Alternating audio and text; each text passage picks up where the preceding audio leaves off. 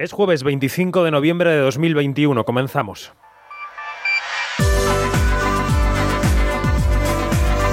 Quinótico. Cine, series y cultura audiovisual con David Martos. Onda Cero. Aquí somos muy de analizar industrialmente lo que le pasa a los cines, que si la viabilidad de las películas, que si el embudo de los estrenos, que si las plataformas, todo eso. Bueno, pero hoy vamos a pasar un rato con dos personas, Gemma Nierga y Jaume Figueras, que han escrito un libro sobre la emoción de sentarse en una sala oscura y descubrir el mundo, o de descubrirse a uno mismo. ¿Cómo fue vuestra primera vez en un cine? La mía fue La Sirenita, en el desaparecido Cine Florida de Madrid. Creo recordar que me llevó mi tía Begoña. De eso no estoy muy seguro porque era muy pequeño. Sí recuerdo con nitidez cuando ella me llevó a ver La Bella y la Bestia. Y cómo aluciné cuando supe que su vecina Sara tenía la cinta de cassette de la película con las canciones. Y aluciné el doble cuando conseguí que me hiciera una copia de aquella cinta, porque en aquel momento se copiaban fácilmente los cassettes. Es un mundo que está muerto, pero parte de ese mundo sigue viva. Una parte sigue viva. Son los cines. En nuestra mano está. Soy David Martos y esto es Quinótico. Quinótico, Onda Cero. Enseguida vamos a escuchar las voces y las películas que han marcado el arranque del Festival de Gijón, pero antes cumpliremos el compromiso mensual que nos hemos marcado con los libros. Hoy hablamos con dos grandes de la comunicación, lo decíamos, a los que me hace una ilusión tremenda reencontrar en la antena de Quinótico.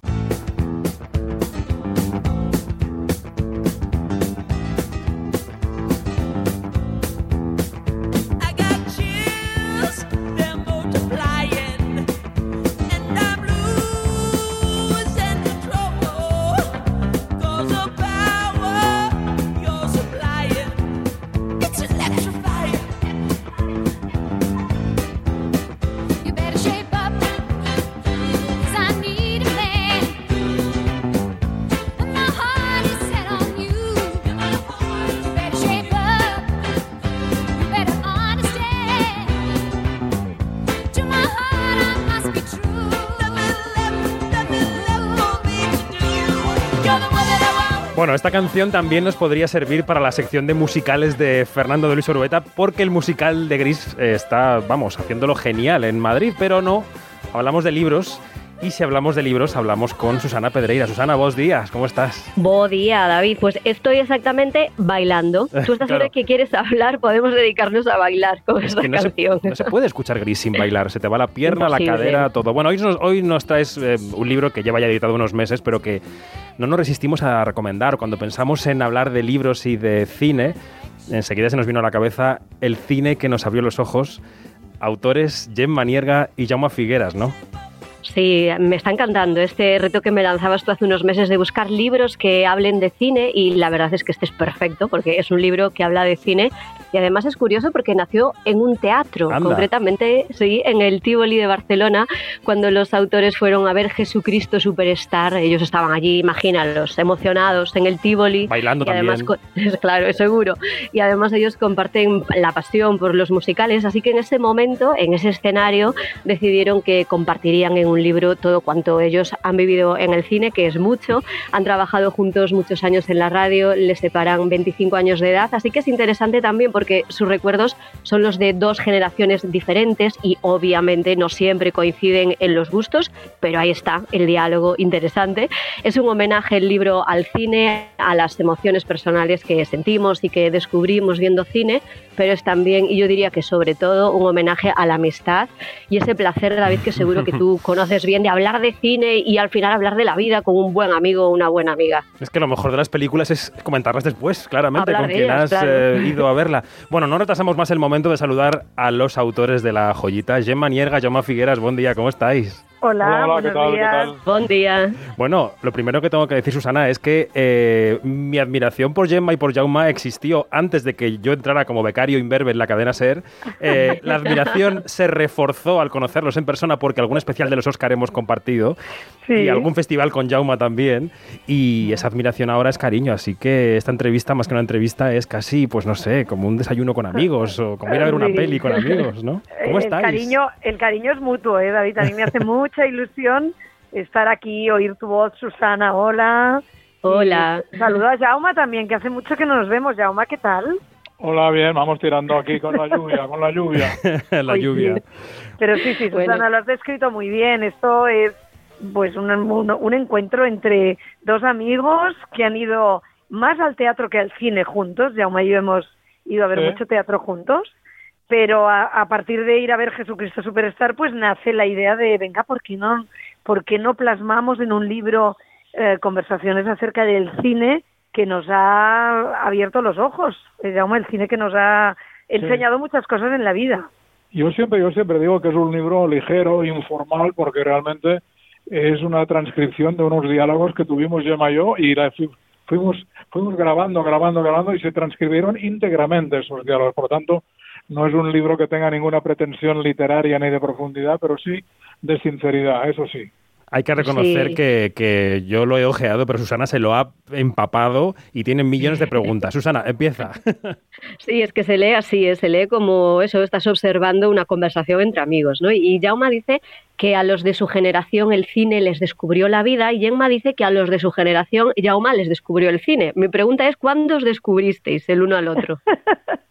yo, yo, mira, yo eh, por, por razones familiares iba al cine muy a menudo, iba al cine los días laborables con mis padres, los días de los fines de semana iba con mis amigos, con mis colegas y tal. Y entonces a mí lo que me fascinaba, sobre todo en las películas americanas, esa era, esa, esa, esos problemas con iguales que había, que muchas veces se resolvían en la cocina. Yo estoy obsesionado con las cocinas de las películas americanas de los años 60, por ejemplo, ¿no? Y entonces te descubrían un tipo de vida que no era el que tú llevabas, y entonces pensabas que había muchas cosas que tú desconocías y que el cine te las estaba descubriendo. Y a la pregunta de Susana, ¿cuándo nos descubrimos?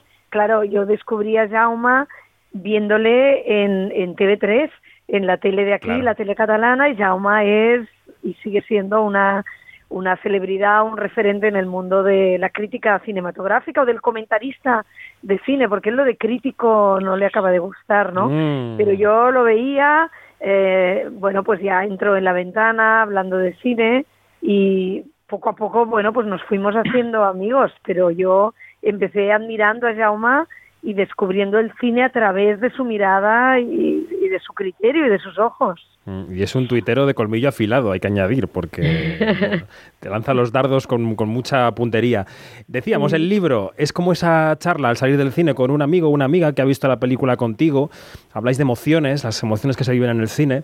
Yo no sé si creéis que esas emociones se pueden trasladar automáticamente a una pantalla más pequeña. Si las emociones del cine de la sala oscura y mm. colectiva se pueden trasladar a la tele de casa o ya no digo al ordenador o al móvil. ¿Qué pensáis? Bueno, depende, depende. Mira, eh, no hace muchos días pusieron dos en la carretera en televisión oh. y daba lo mismo verla en televisión que verla en pantalla grande prácticamente. La película era igualmente fascinante, ¿no? Claro que yo siempre prefiero ver las películas en el cine, pero mm, tal como están las cosas ahora, no siempre es posible.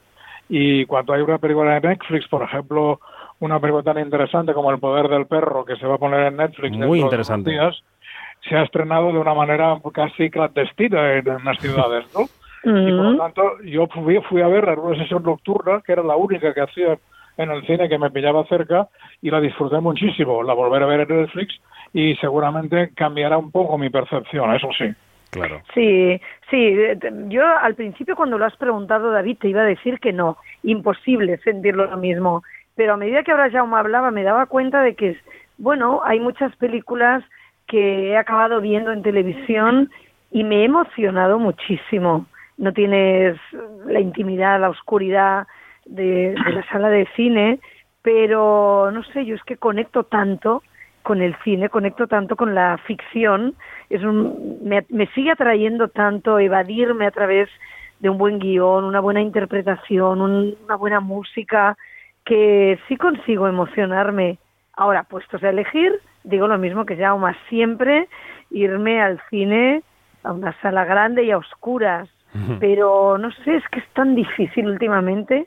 No sé por qué, ¿eh? ¿será que tengo niños y que ellos solo quieren ir a ver un, películas de Marvel? Claro. Y, voy al cine y solo veo, solo veo Marvel, David, Susana, Lo, lo que pasa es que, que por desgracia a menudo, a menudo vas al cine y estás en familia también.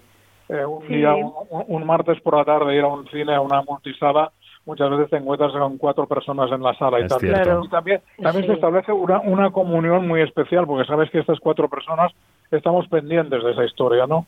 Totalmente. Pero mira, ahora en Barcelona se ha, perdona, eh, Susana, te he interrumpido, pero Sí, nada, os nada. quería contar que ahora se han se ha repuesto eh, Harry Potter celebrando Sí. los 20 años de su ha sido un éxito de taquilla. Exacto, y, y mi hijo pequeño, que Arna, am, Jaume lo conoce, Arnau, pues es un fan de Harry Potter, lo llevamos a ver Harry Potter en sala grande y bueno, ha dicho que nunca más quiere ver Harry Potter en la televisión. ¿sabes? Qué buena noticia. Sí, además es un niño así muy muy dramático y salió y dijo, mamá, pero esto es brutal, yo solo quiero ir al cine ahora. Imagínate, el cine estaba lleno, la sala llena a reventar y el niño, claro, no pudo ver Harry Potter en su estreno, solo la había visto a través de la pantalla pequeña y ha gozado de la experiencia de verlo en, en cine. Claro, es que esa experiencia sí que es difícil de replicar con la sala Sí, llena eh, en sí. casa. Antes escuchábamos Gris al inicio, no era solo para que yo bailara, sino No, que no. esta, esa película está en el libro. Además dice Gemma que con esa película ella descubrió el amor, aunque Jauma Sí. dice que de eso nada, que lo que ella descubrió fue el sexo. Ah, vamos a aclarar quién tiene razón. A ver, Por culpa de esta frase, mi hijo que empezó a leer el libro dijo, no voy a seguir mamá porque es un libro erótico. ay, Y digo, no, hombre, no, no, no, esto es una broma de Jauma. Bueno, sí, es verdad que yo quise empezar el libro, quisimos empezar el libro con Gris, porque para mí es mi primer recuerdo. Yo tenía 13 años, fui al cine Aribau y, y cuando acabó la peli, yo notaba una presión en el pecho, un dolor. Llegué a casa y se lo conté a mi madre preocupada y, y no, con el tiempo descubrí que es que estaba descu- estaba experimentando el amor, el enamoramiento por primera vez en mi vida. Era Con la Dani de entiendo. enamorarse. Sí, Yo siempre, yo siempre le discutí a Gemma una cosa de Gris, que para ser alumnos de instituto todos eran muy talluditos ya, ¿eh? Bueno, casi treintañeros. Oli- Oliver Newton-John tenía casi. 30, ¿eh? Sí. Jauma, pero, pero de verdad yo, eh, yo no lo noté. Yo tenía 13 años con mi prima en el cine. Normal. ¿Te puedes imaginar lo que, lo que sentía yo viendo, d- cantando, oh, Mendy, no, que canta Sandy, Sandy, Sandy. Sandy. Sandy, mirando un lago, mirando un lago, y ve la cara de Sandy en el lago. Bueno, para mí era Eso era todo lo- amor, sí, yo estoy con Y ella Gemma. Yo soy equipo Gemma en este debate. Claro. Bueno. Ella decía hopelessly devoted to you. ¿Os acordáis? Pues lo mismo, pero contra Volta, supuesto, claramente. Oye, supuesto. si, si antes escuchábamos Gris, yo creo que podemos cambiar completamente de género. Venga. ¿Esta habitación te recuerda algo? No, No me ocultes nada. ¿Qué tienes en la mente? no lo sé. Sí que lo sabes. No empieces otra vez. No me mires con ese aire de superioridad. Estoy harto de tus investigaciones. Estabas mirando la cama. ¿Qué te da miedo? El blanco. Rayas. Cuando hice marcas con el tenedor en el mantel, te agitaste. Y aquella noche que me besaste, te apartaste de mí por mi bata. Era blanca, tenía rayas oscuras. ¿Por qué te asusta el color blanco? ¿Por qué te asustan las rayas? Piensa en el color blanco. Blanco. Me asusta, blanco. no puedo mirar. Quieto, no intentes huir. Mira la colcha blanca, recuerda. Es un fragmento, obviamente, de Recuerda de Hitchcock, la primera película que viste en el cine, creo, Jauma, ¿no? Eh, bueno, yo era muy jovencito, muy crío, muy crío, y vi la película de un cine de mi barrio, que y yo siempre cuento una historia que me parece divertida, que era un cine muy grande que tenía los lavabos a la- a la- a- a- al lado izquierdo. Y cuando veía yo a la gente que salía de los lavabos entre película y película, yo creía que eran los actores que salían de la pantalla a hacer un pipí o a, hacer, o, un cigarrito. Y yo y, re- y recuerda y yo creo que en mi subconsciente despertó un poco mi vocación del psicoanálisis. Yo quería ser psiquiatra de jovencito. Y aunque la película era, um, como siempre en todas las de Hitchcock, había una visión un poquito curiosa de, de- de- de los fenómenos eh, mentales, Sí. eh, recuerda, me dejó un recuerdo imborrable. Mm. Antes decía Gemma, recordaba Gemma que te reivindicas como cronista y no como crítico. Yo, por ejemplo, pensando en esto, yo diría que lo que hago, si hablamos de volumen de tiempo, casi sería entrevistador, porque lo que hago es hablar con gente en este trabajo. claro, Eh, claro, Y tú recuerdas, Jauma, claro, cuando entrevistabas a actores sin límites de tiempo, no como ahora que nos dan tres minutos a través de un Sí, Zoom. Sí, sí, sí, sí, sí. Yo en, en, en, en TV3 incluso han tenido el detalle este, este otoño de reponer de madrugada algunas entrevistas mías largas que se, que, que se vieron fragmentadas. y hay un par de entrevistas, una con John Fontaine Claro, y otra con Shirley Baird, que dura 45 minutos y era un diálogo que iba iba surgiendo. Primero Shirley Baird un poquito reticente, pero luego entró completamente en la conversación y fue una delicia. Yo no la había no la había vuelto a ver entera. Esa- esas esas joyas ahora son irrepetibles. Claro. Pero ¿y por qué eso ha desaparecido? Jauma, David, os lo pregunto. ¿Por qué esas, eh, esas estrellas de Hollywood, Jauma, que, que venían a nuestro país y permitían que les pudiéramos entrevistar durante pues, 40 minutos? Y ahora tiene razón David, nos hemos acostumbrado a entrevistas de promoción de pelis Sí, sí. que duran pues, ocho Ah. minutos y ya tienes al jefe de prensa mirándote y diciéndote termina ya porque porque llega el siguiente compañero. Absolutamente. Ahora, quizá David me dé la razón que ahora la mayoría de entrevistas que se hacen de promoción se hacen por Skype o Sí. por... O, o- o- o sea, porque yo veo a veces, eh, yo que sé, directoras suecas que evidentemente no se han movido de Estocolmo para dar su entrevista, ¿no? Claro. Yo hice ayer una con Rodrigo Cortés de 13 minutos y me parecía un lujo. Era como un lujo asiático. 13 minutos. No sabía qué preguntar. No, sí, sí supe qué preguntar Bueno. porque es muy intenso el, el drama que ha, que ha dirigido Rodrigo, pero, pero es que es así. Yo creo que lo que hay es mucho más, eh, mucha más exposición de las estrellas a los medios de comunicación online. Hay muchos más medios de comunicación que quieren tener a la estrella. Antes había muchos menos periodistas, la verdad, ¿no? Que se dedicaban a esto. Yo creo que son... Son muchas cosas. Eh, Susana, eh, teníais por aquí también una pregunta. eh, yo creo que querías preguntarles por cuál es su cine favorito, ¿no? Sí, porque no es solo un libro que hable de películas de cine, habla también, lo comentábamos antes de algún modo, ¿no? De- del cine, del cine como espacio, como templo de goce y disfrute de esas películas. ¿Tenéis cine favorito vosotros? Espera, espera, antes de que contesten, vamos a poner un poco de música. Mira. A ver. Porque claro, si Gemma vio en el Aribao Wow. Gris, vio también otra, ¿no? Oficial y caballero. Oficial, oficial y caballero, Dios mío. Mara- maravillosa. Es que mi cine sería el Aribao, es Susana. Mi cine ¿Sí? sería el Aribao porque escribiendo el libro eh, me di cuenta de que había visto la mayoría de películas que me han marcado en ese cine, también en el Urgel de Barcelona. Claro, la gente que nos está escuchando quizás son salas que no les suenan muy familiares, pero eran salas aquí en Barcelona emblemáticas y que poco a poco, qué pena, han ido desapareciendo. Pero yo vi Oficial y Caballero en el, en el cine Aribau, sí, sí. Tú, Jaume, ¿cuál sería la tuya? Yo, el de mi, mi cine es eh, el Windsor Palace, que mucha gente le, dirá- le sonará, le sonará chino, un cine que se inauguró en el año 1946, cerró el 71 porque era, curiosamente, tenía un contrato, un contrato de arrendamiento de solo 25 años, pero ahí Mm. estaban todas las grandes películas de la Metro, cantando bajo la lluvia, Los Tres Mosqueteros, y además, como el propietario era Alfredo Matas, el gran productor desaparecido, sí, sí. que era el productor, por ejemplo, de Plácido. Plácido se estrenó en el Windsor, que era el cine Hmm. más lujoso de Barcelona, y allí se estrenó también, yo qué sé, pues eh, Calle Mayor, por ejemplo, y eh, Bardem.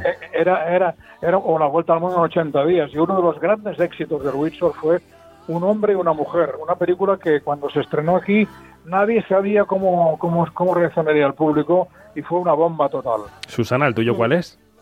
El mío es el cine Numax, pero no lo puedo decir porque está en una ciudad en la que no vivo. Ah. Tendría, que de- tendría que decir alguna de mi ciudad, pero está en Santiago de Compostela y es una maravilla porque es un, tú entras y es una librería y te adentras un poquito más y es cine, es librería y cine. Se llama Numax. Qué si bien. vais a Santiago de Compostela, ahí lo tenéis. David, Pero ¿y el an- tuyo? David, Eso, ¿y el David. tuyo? Pues mis, mis cines de la infancia que estaban, porque ya no están, en mi carabanchel natal aquí en Madrid, eran el cine Florida, donde vi La Sirenita, Oh, y, y el cine España. Eran dos cines de, de- de Madrid que ya ahora son edificios de pisos. Es decir, no se han convertido en una tienda, pero son pisos. Eh, Quería decir que antes de que David nos vaya echando de, de su quinótico en ese cine Aribau, donde Gemma vio Gris y también Oficial y Caballero, ella cuenta en el libro que ahí se enamoró obviamente de Richard Gere, pero a mí lo que me gusta es que el recuerdo que evoca la película en ti ahora y que compartes con Jauma no tiene nada que ver con lo que sale en la peli, sino con la compañía con la que tú viste la peli por primera vez, que era tu madre, que era tu hermano, y que ambos ya no están, lo recuerdas ahí en la película, y claro, Sí. en el libro, perdón, y claro, yo no había pensado en ese poder, pero es un poder que también tiene el cine, ¿no? E- Evocar la Sí. compañía. No sé si os ha pasado mucho durante las charlas para el libro. Sí, sí, sí nos ha pasado y, y en concreto le conté a Jauma que, que yo vi Oficial y Caballero junto a ellos, mi madre, mi hermano, y claro, recordándolo le decía a Jauma, ostras, eh, no está ninguno de los dos, mi madre murió, mi hermano también, y te da pena y a la vez eh, lo recuerdas con mucho cariño, porque recuerdo exactamente eh, salir del cine, comentar la película, llorando, yo lloré mucho al acabar esa película, mi hermano no, mi hermano, ah, pues, porque llora si no hay para tanto. Y, y, sí, sí que nos ha ocurrido a Jaume y a mí que hemos recordado también con quién vimos algunas de las películas, ¿verdad, Jaume? ¿Y con quién y dónde exactamente? Porque ¿Y dónde? Sí. En, en, en, mi familia eran muy partidarios y yo también sigo siéndolo, o seguía siéndolo, de ir a los anfiteatros, a la primera, a la primera fila del anfiteatro donde había una visión completamente directa sobre la, sobre la pantalla. Nunca la fila de los mancos, Jaume, nunca con un ligue, no sé. ¿Cómo, cómo? Que si nunca la fila de los mancos con un ligue, con alguna cosa, no sé. No, no, aquí no, no, no, era, no, era, no, era, no era el caso. No era el vale, vale. Yo te, te, tengo un recuerdo muy antiguo, muy antiguo, de haber visto vacaciones en Roma, en el anfiteatro de cine Tivoli, no naturalmente en versión doblada, porque entonces no había versión Sí. original, y un grupito de sordomudos que Ostras. intentaban leer en los labios de los actores Mm. hablando en inglés y estaban armando una bulla silenciosa, pero una bulla total. Es un recuerdo imborrable que tengo. Claro. Bueno, vamos acabando, como decía Susana, que no os he hecho, que es que los tiempos, pues la radio ya sabéis cómo son. Eh, vamos a ir acabando con una música de fondo que ahora reconoceréis, pero venga, para esa isla desierta a la que todos queremos fugarnos alguna vez, ¿cuál sería la película favorita? La película de la vida, Jaume. La película imprescindible, si hay que elegir una. Yo elegiría Rocco y sus hermanos, Oh. que es, que es una película que yo creo que es- explica la historia de Europa y la historia de una familia de una manera brutal. Es la mejor película de Visconti y es una película que tengo siempre en el recuerdo. Gemma. Ay, no lo sé, David, esta pregunta, ah, te diré una, pero, pero no es eh, la que me llevaría, pero la primera que me ha venido cuando lo has dicho es Cinema Paradiso. Claro. Por, la, por las emociones que provoca en mí siempre, bueno, inigualables. Entonces quizá escogería esta para disfrutar y llorar, llorar mucho. Susana, no te escapas, ¿eh? Tienes que decir una. Uy, no, no, no, no me metas en eso. Yo, yo- yo, mira, antes decía Jauma, eh, vacaciones en Roma, podría ser, podría ser Cinema Paradiso y, y podría ser, ser, lo voy a decir, no me da vergüenza, Dirty Dancing Oh, también. Sí. los placeres culpables, qué bonitos son. Pero bueno, fíjate, fíjate, Lleva que como, eh, la- el mes que viene nos dar un premio para por este libro en la Filmoteca de Cataluña, Oh, felicidades. Ah, dijeron que- felicidades. que eligiéramos una película. Y entonces Sí. elegimos no, no la mejor película, sino la película que nos marcó también en una época, que era Sí. Cuando ruge la marabunta. Ostras. Sí. Porque, porque era una película que de crío, de adolescente, había unas insinuaciones eróticas en los diálogos que te, que te ruborizaban prácticamente. O sea que a, a veces la elección de una película no depende de su calidad, sino del impacto mental que te, de- que te dejó, ¿no? Tienes toda la razón. Fíjate, la mía sería Testigo de Cargo de Billy Wilder. Es una película que me marcó de niño. También, me, me apunto, David, También. me apunto. Buena. Y desde entonces la llevo conmigo. Bueno, pues ha sido un placer charlar, no solo con Susana Pedreira, que siempre es un placer, sino con Gemma Nierga y con Jaume Figueras. Jauma, gracias por todo. Un abrazo enorme. Igualmente. Y, y Gemma, suerte que, que no hace falta con ese café de ideas y con todo lo que hagas, que ya sabes que estamos ahí contigo. Gracias, un abrazo. Y nos vamos con. Jesucristo Superstar, que unió esto. ¡Arriba! The.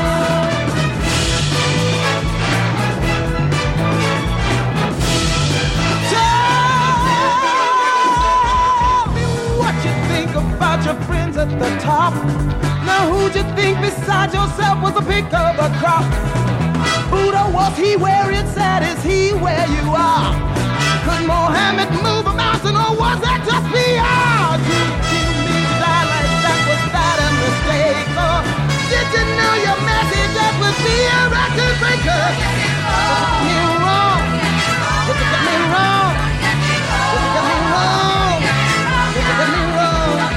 Pues se marchan Gemma Nierga, Jaume Figuera, Susana Pedreira. Ha sido un placer comenzar Quinótico con esta charla de- de cine y de libros que repetiremos, ya sabéis, todos los meses. Nosotros empezamos ya a desgranar la actualidad de la semana y comenzamos por el Festival de Gijón, por su edición número 59, que está en marcha aún en la ciudad asturiana. Enseguida en el observatorio hablaremos de algunas películas que han marcado el arranque del festival, pero antes quiero que escuchéis la charla que manteníamos allí el pasado fin de semana con Iciar Boyain. Iciar recogía el premio Mujer de Cine, llegaba al festival arropada por el éxito de My Shovel, que es la película más nominada a los Forqué a la que le puede ir también muy bien hoy en Los Feroz y el próximo lunes en Los Goya. Estamos en tiempo de nominaciones. Así que será interesante escuchar lo que nos dijo. Esta fue nuestra conversación con la directora Iciar Boyain.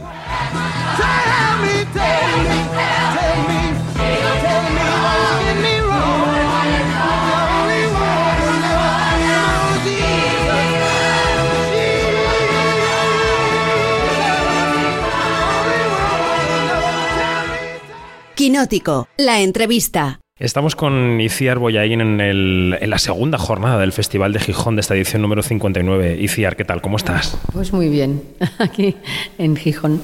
Recibiendo el premio Mujer de Cine, eh, un premio que supongo que será como todos los premios gustoso, ¿no? Sí, hombre, los premios dan mucha alegría porque es bueno, reconocen tu trabajo y es bonito. Me decían los compañeros del festival que es la edición número 11 en la que se entrega este galardón. Eh, yo no sé si crees que en los últimos 11 años se ha puesto de manifiesto que el hecho de distinguir especialmente a una mujer de cine es muy necesario, porque ya sabes que con esto de las... No sé si esto se puede llamar una cuota discriminatoria positiva, el hecho de señalar a una mujer, yo creo que sí y que ha dado eh, resultados muy positivos, pero no sé qué piensas tú. Bueno, yo formo parte de una asociación de mujeres que se llama CIMA, que hace 15 años eh, o 16, ya no me acuerdo, decíamos que hacía falta más visibilidad para lo que hacían las mujeres y la prensa y los medios nos mirabais como diciendo, ¿qué dicen estas locas? Sí, ¿qué les pasa? Me acuerdo perfectamente y es muy gracioso porque ahora ya es como un tema que está en la mesa y que se habla mucho, eh, que ha cambiado afortunadamente. Yo creo que están apareciendo nuevas cineastas cada año con cosas interesantes y además eh, no solamente se ven en España, sino que salen a festivales. Eh, cada vez hay más técnicas también, que es muy importante, más directoras de foto, de sonido y yo espero que en breve ya no tengamos que, que hablar de esto porque ya sea un, bueno, pues un hecho. ¿no? Sería lo deseable. Eh, yo decía el otro día que incluso los periodistas hemos ido aprendiendo durante los últimos 10 años a, reformular nuestras preguntas, porque yo recuerdo que hace 10, 15 años se os preguntaba a las directoras si era más difícil dirigir siendo mujer. Y, mm, no con regañinas, pero sí con acompañándonos a los periodistas nos habéis ido diciendo que al final lo importante es el acceso, que el hecho de dirigir lo afronta una persona, da igual lo que tenga entre las piernas, ¿no? Sí.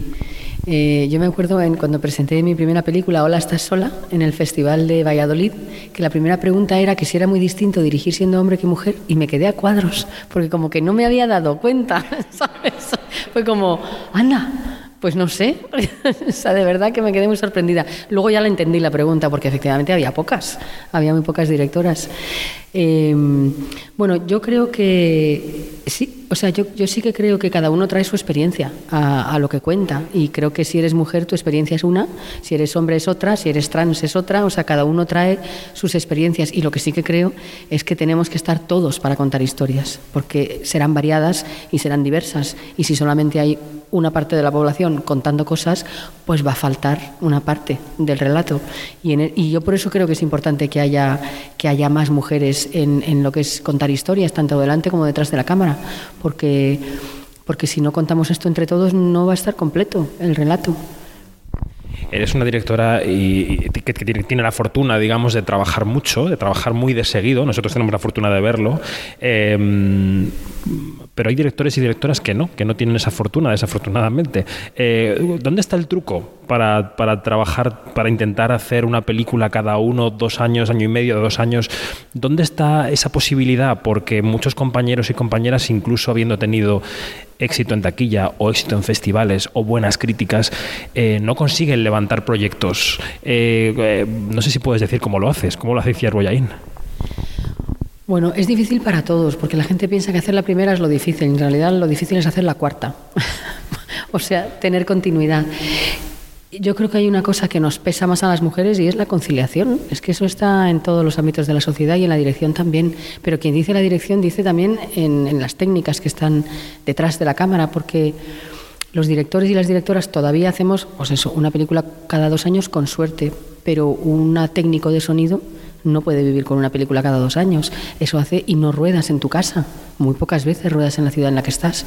Entonces, ¿por qué hay menos mujeres? Pues yo creo que un lastre grande es la, la, la, conciliación. Yo tengo mucha suerte, tengo un compañero con el que concilio, con el que mm, se corresponsabiliza, porque hace también una carrera en cine y entiende que yo tengo el mismo derecho que él. Sin eso, no, no sé si hubiera podido hacerlo. Yo veo a, mujeres que en el, momento en que empiezan a tener hijos, mm, bueno, yo misma antes hacía una película cada cuatro años, ahora que son más mayores he hecho tres en cuatro años. A esa velocidad mm, he empezado a ir una vez que los hijos han sido más mayores, o sea, eso es una realidad y eso vale para el cine y vale para todo. Tu última película, My Shovel, ha tenido buena taquilla dentro de las cifras generales de la taquilla que tenemos hoy, que la verdad se está recuperando, pero no llega a los niveles del 19. Pero bueno, la recaudación no ha sido mala, eh, la crítica ha sido buena, los premios la están reconociendo. De momento tenemos los Forqué, donde estáis liderando con cinco candidaturas. Enseguida llegan los Feroz y los Goya. ¿Por qué crees que la película ha conectado también a todos los niveles, tanto con público como con crítica? ¿Qué tiene Shovel que ha digamos que ha sentado bien al panorama general del cine, que es algo que no es muy habitual. pues yo estoy un poco sorprendida porque es un tema delicado y difícil, pero la película está haciendo magia porque no solamente está gustando a la crítica y al público, es que está gustando a todo el espectro. O sea, está gustando. Eh, tenemos mm, eh, mm, críticas de la razón que dice que es una obra maestra y Gara entonces, ¿cómo, hemos podido? No lo sé. Creo que la historia, creo que la historia es muy potente. Creo que la historia de Maisabel Lassa eh, valía mucho la pena contarse y, esta reacción me lo demuestra.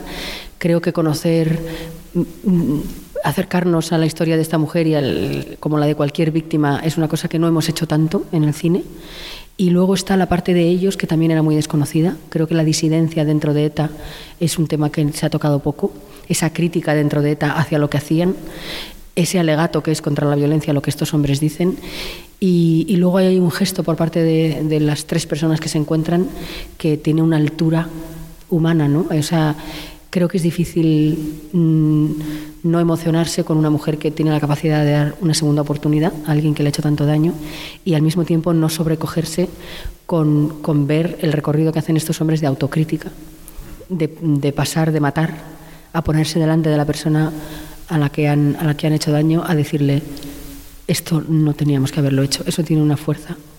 Y creo que eso es lo que pasa, que, que, es muy potente, que es muy potente la historia y es real y lo que hemos hecho es intentar transmitirla con toda la emoción.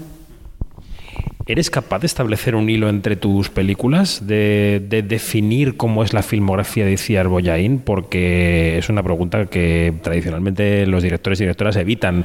Yo no soy capaz de decir cómo es mi cine, eso tenéis que decirlo vosotros, lo tiene que decir el público. Mis películas son distintas pero yo creo que no se puede evitar una pequeña reflexión sobre lo hecho y decir, bueno, ¿en qué proyectos me embarco? ¿Tienen quizá todos esta característica, esta manera de empezar o de llegarme? Eh, ¿cómo, ¿Cómo son tus películas? ¿Qué son? Bueno, pues yo te iba a decir lo mismo que todos los directores, pero ha habido otro periodista antes que ha dicho una cosa muy bonita, que ha relacionado varios personajes que a priori no tienen nada que ver, como son Maisabel o como son Rosa de la boda de Rosa, un personaje de ficción que no tiene nada que ver, y Alma del Olivo, y de repente son tres mujeres fuertes. Eh, eh, o sea, un poco incomprendidas, o sea, un poco que hacen cosas que los demás no entienden. Y haciéndolas eh, generan mm, cosas muy positivas, o sea, generan, remueven, eh, hacen avanzar a los demás. Entonces, los tres personajes, y supongo que si te vas más atrás eh, en, las, en otras películas encontraremos también, o sea, gente que hace cosas difíciles a pesar de que los demás no las entienden. Creo que gente, y en general mujeres, supongo porque me llaman, porque soy mujer y porque me apetece también contar cosas y, y, porque me encuentro con mujeres así o, me salen al paso o, las invento. Sí es verdad que estas tres películas, más allá de, los, de las protagonistas, son películas en cierto modo catárticas, que, que, tienen unos finales un poco, eh, no sé, que, que, remueven el piso de quienes las protagonizan y que el público puede salir con una cierta mirada de esperanza sobre lo que tenga por arreglar en su vida, ¿no? ¿En qué medida tienes presente al público cuando, cuando eliges un proyecto, cuando coescribes, si es que coescribes o escribes, cuando diriges? o intentas resguardarte, hacer lo que crees que tienes que hacer y luego si el público acompaña, pues, pues bien, no sé. Yo el público lo tengo presente todo el rato. Desde que pienso en, en algo, lo primero que me pregunto es, ¿a mí me interesa? ¿Esto le va a interesar a los demás? Lo primero. Y, y siempre lo tengo presente, siempre, siempre. Pero no para agradarle ni para nada, sino... mm, es eso, eh, lo que a mí me interesa, lo que a mí me hace reír, lo que a mí me hace llorar. Esto le va a hacer eh, lo mismo a los demás, y no solamente a los demás que conozco o de mi país, sino que de repente digo, ¿y si yo fuera francesa y me sentara en una butaca en París, esto me interesaría y lo entendería? ¿Y si fuera norteamericana o colombiana, esto me interesaría? Porque al final creo que las historias que llegan son las que son locales, porque hablan de una cosa mm, mm, con raíz, pero tienen un nivel universal. Y eso lo tengo presente completamente. Es que hacer cine para ti contigo me parece absurdo. Pues ha sido, Yo me quiero comunicar con los demás, no, no, no encerrarme en casa con lo mío. pues, pues decía, ha sido una conversación con Iciar Boyaín. Tienes ya la siguiente en la cocina, en la cocina no sé si mental o en la cocina del, del ordenador. Eh, hay, hay dos o tres proyectos que están mm, por salir. Vamos a ver, la financiación. Eso es lo más difícil de esto. Sí. Pues muchas gracias, enhorabuena por el premio y suerte con la película, con lo que le quede con Isabel. Muchas gracias. Quinótico, Observatorio en Bremen.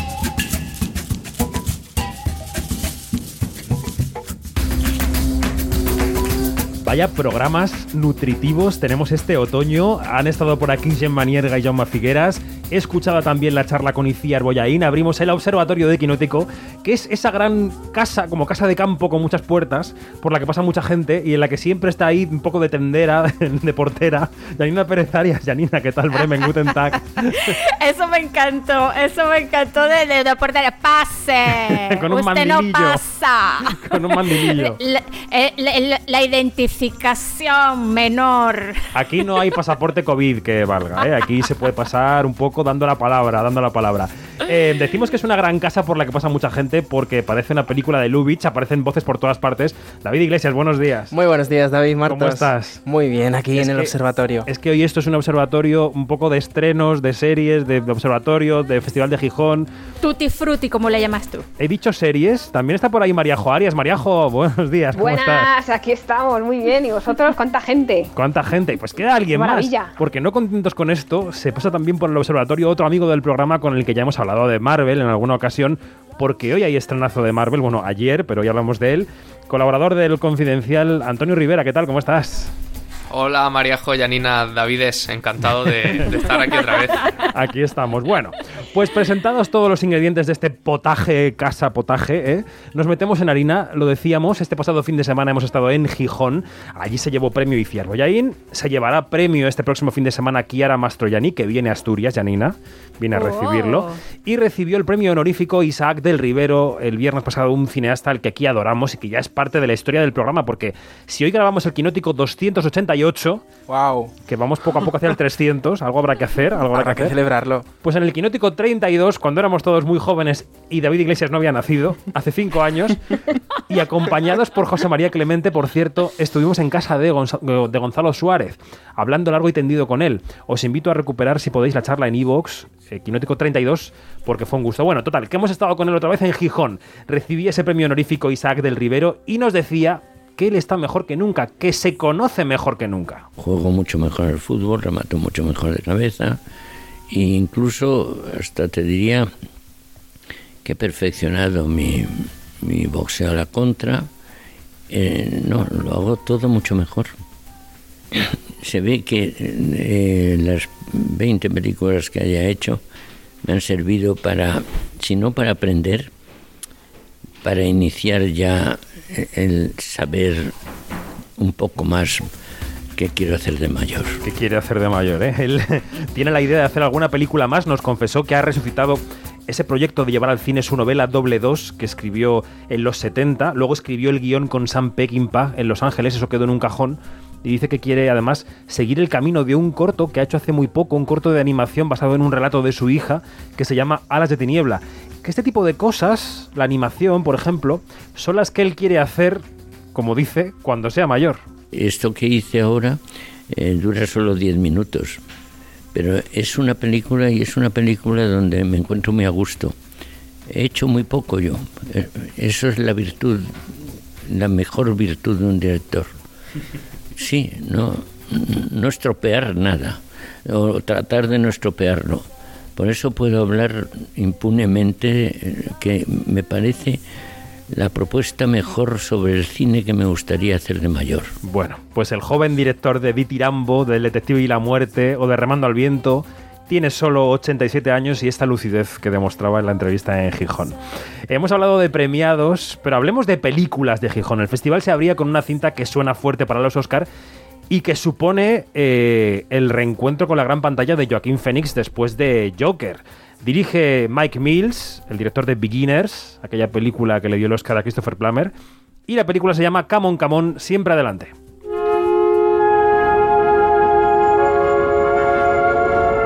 To visit planet Earth, you will have to be born as a human child. At first, you will have to learn to use your new body, to move your arms and legs. You will learn to walk and run. Bueno, Joaquín Phoenix es un periodista de radio, o sea que nos hace un poco la competencia, que va entrevistando chavales y chavalas por Estados Unidos, preguntándoles por el futuro, por el medio ambiente, por cómo ven la vida, cómo ven a sus padres, y que de repente pues hay un problema familiar y tiene que hacerse cargo de su sobrino. Entonces va con niño cargado a entrevistar a otros chavales. Eh, Janina, creo que tú has sido quien la ha visto aparte de mí en este grupo. ¿Qué te ha parecido la película, Camón Camón?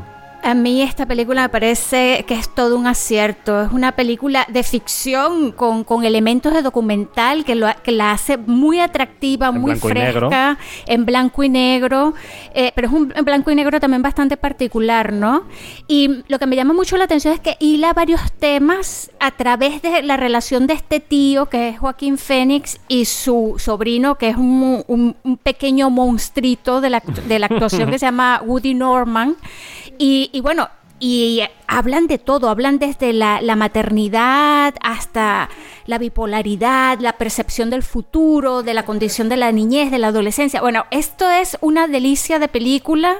Eh, Mike Mills, a quien yo le, sigo mucho, y, tiene una sensibilidad bastante, mm, digamos, mm, es una cosa que, que, que como que destila una honestidad increíble y esta película sí sigue esa, esa línea de honestidad, es brillante y sobre todo es luminosa.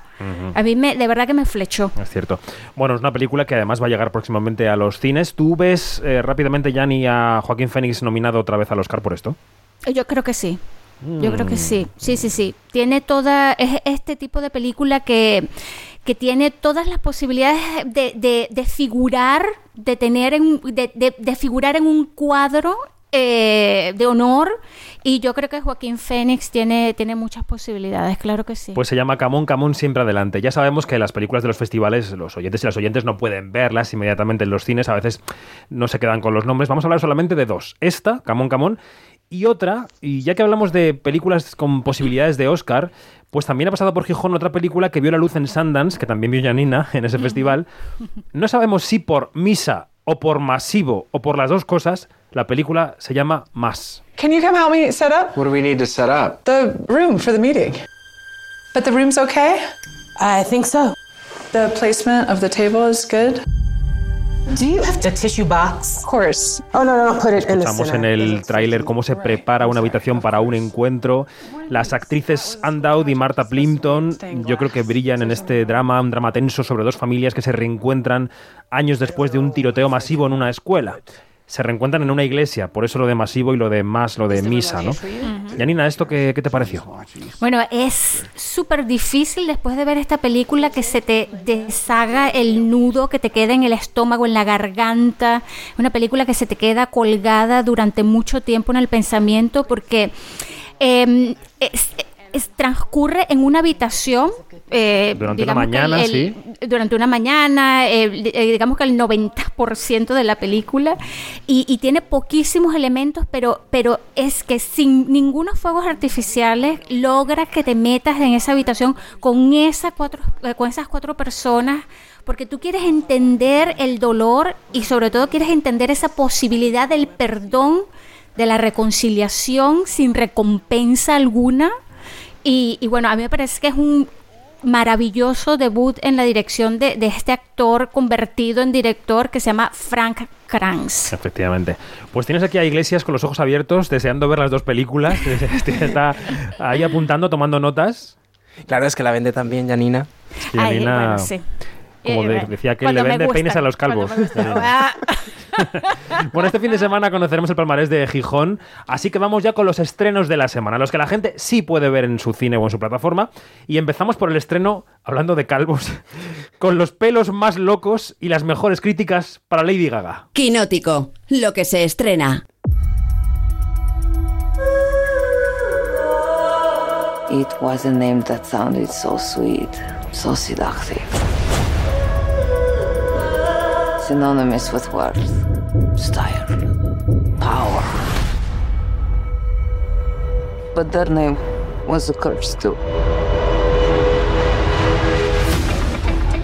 Bueno, pues Ridley Scott, el hombre más prolífico que existe y que se ha metido esta semana en algún jardín, luego lo contaremos con Noriega, dirige esta película un poco histriónica que se llama La Casa Gucci, sobre esa gran saga del lujo y la alta, y la alta costura, ¿no?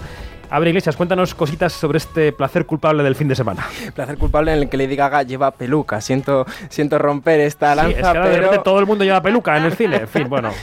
Bueno, pues... Eh, a un momento, María José Arias. Jeremy Renner, dime por favor que no lleva peluca. No, no, no. Es suyo todo. Lleva ¿no? otra cosa que hablaremos luego, pero peluca yo Vale, creo que me lo lleva. quedo tranquilo. Iglesias, Oye. Iglesias, no te olvides de la nariz de Jared Leto. Uh, es verdad. Es que Jared Leto en esta película tiene, tiene bastante. Tiene los narices, pelos que decía las narices. narices.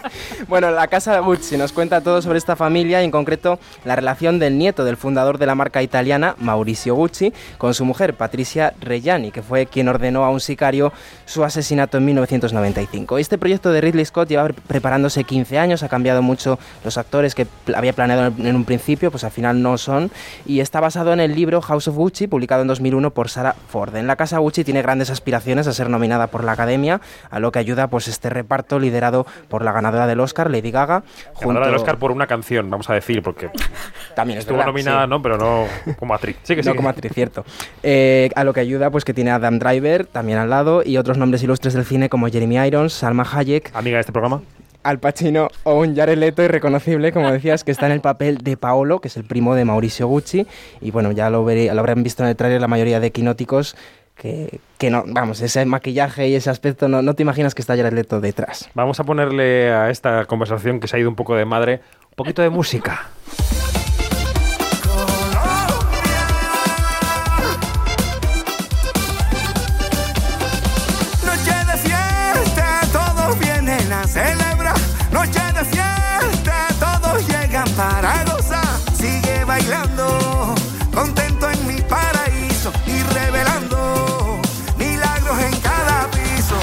Esto es la banda sonora de Encanto. Ay, me encanta Carlos Pibes. No se nota nada. Esta, esta peli la he visto, ¿eh? Que conste ¿Has visto Encanto, He visto? Encanto. Sí. Pues en cuanto cuente a Iglesias sus cositas, te preguntamos.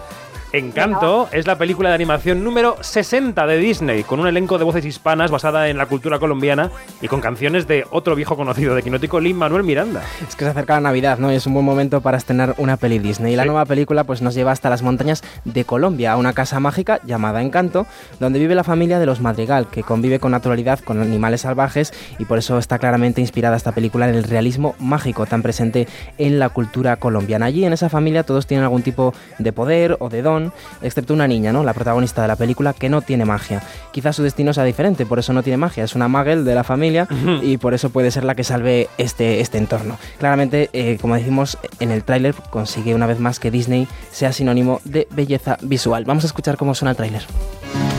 Hace muchos años, esta vela bendijo a nuestra familia con un milagro. Nuestra casa, nuestra casita, se llenó de magia. Hola, casita. ¡Pisos! ¡Cajones! Así suena el trailer de Encanto, de la que yo creo, Mariajo, tú darás fe que se sale contoneando un poco la cadera, porque todo es música así como de ritmo latino. Sí, sí, se te van los pies. Yo al, el- al final de la peli había chavalines ahí dejándose lo- las suelas de los zapatos en, en la, en la moqueta. ¿Qué te pareció este, este Disney?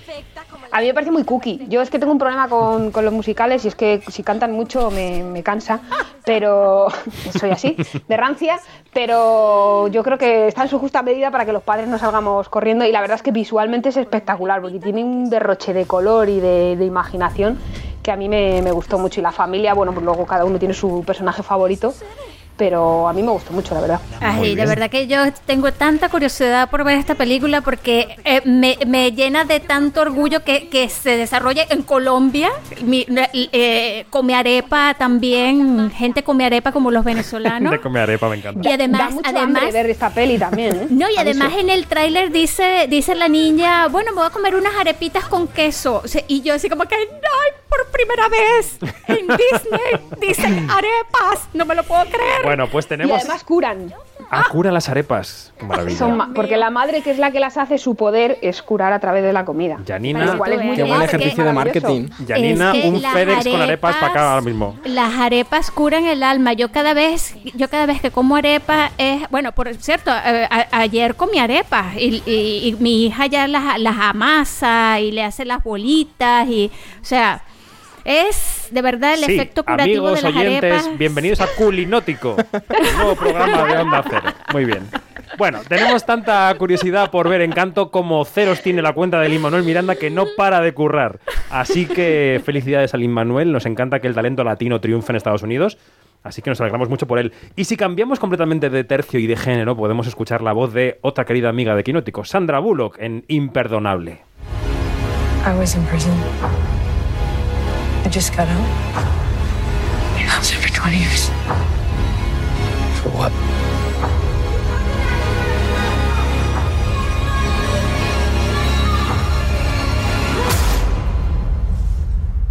Tensión. Sigue la buena relación de Sandra Bullock, David, con Netflix, que va a estrenar esta película en un par de semanas tras un paso breve por los cines. Sí, sigue la buena relación porque ya en 2018 estrenó A Ciegas, que, que ha sido un éxito de audiencia en la bombazo. plataforma, sí, sigue entre las más vistas de, de Netflix y ahora va a llegar también esta película imperdonable el 10 de diciembre después de, de que pase por los cines. Bullock interpreta a una ex convicta condenada por un violento crimen y al salir de prisión pues debe reintegrarse en la sociedad y en una familia y un pueblo que la rechazan por ese crimen que cometió. Su única esperanza encontrar a su hermana y conseguir la redención tan deseada, ¿no? Además de Sandra Bullock, en el reparto de este drama también tenemos a la oscarizada Viola Davis. Y otra oscarizada, en este caso Hale Berry o Halle Berry, nunca sé muy bien si es Hale o Haley. Eh, no es tan difícil como Xuxa, pero baile anda. La señorita Berry, o señora, se estrena como directora con la película Herida, Bruised, que ya está disponible en Netflix. What you doing here? Got a nice surprise for you. That's your son. His daddy died. Jackie can't take on again. She's a fighter. Thriller que relaciona artes marciales y maternidad. Berry es una luchadora que tiene que combatir en el ring contra una de las mayores rivales de su vida, mientras consigo misma combate en su vida personal por ser madre, ¿no? O como madre, porque se reencuentra con su hijo de 6 años, al que había abandonado cuando era un bebé. Es una película sobre la redención personal de una madre, donde lo más interesante quizás sea pues ver ese entorno deportivo tan masculinizado como es la lucha, pues desde un personaje y desde un enfoque más femenino. Hmm. Vamos a tantos festivales, Janina, que ya no sé si fuiste tú o fue Begoña quien había visto Bruised. Creo que fue Begoña, ¿puede Yo ser? creo que fue Begoña, sí. Pues le preguntaremos en el próximo quinótico que aparezca por aquí por la película de Halle Berry, que creo que le había gustado, pero es solo un recuerdo vago. Ya le preguntaremos. También se estrena Lamb, por cierto, hablando de festivales, la película que arrasó en el Festival de Sitges. Se llevó el premio a mejor película, mejor actriz, no muy rapaz. Extraordinaria. Sí, Ah, que es esta la has visto. Extraordinaria, esa sí la vi, sí. ¿Y qué tal? ¿Qué tal Lamb? eh, Bueno, es una friqueada, pero, pero una cosa que tú la ves y tú dices, aunque parezca no posible, tú dices, bueno, ¿y qué onda si sí? ¿Cómo resumirías el no argumento a- en dos líneas? ¿Puedes Es decir que- algo? A ver, es de una maternidad que se cumple, pero de, de una manera muy, digamos, eh, extraña. y no le quiero matar el gallo a la gente. Está bien, porque es como si no hubieras dicho nada en absoluto. O sea, Exacto. Yo también la he visto, ¿eh? Oh, Antonio, ¿y te- qué tal? ¿Tú, tú la recomiendas también? Sí, yo la pude pillar en el Festival de, de Sevilla y, y la recomiendo mucho. El, el final es eh, apabullante. Una película de Valdimar Johansson que está en cartel desde este viernes. Bien. Después repasaremos estrenos españoles de cine iglesias que nos quedan por ahí descolgados, pero es que los chicos de las series, Antonio y Mariajo, están un poco ya, se están durmiendo. O sea que hay que darles un poco de vida. Vamos con las series. Quinótico, las series.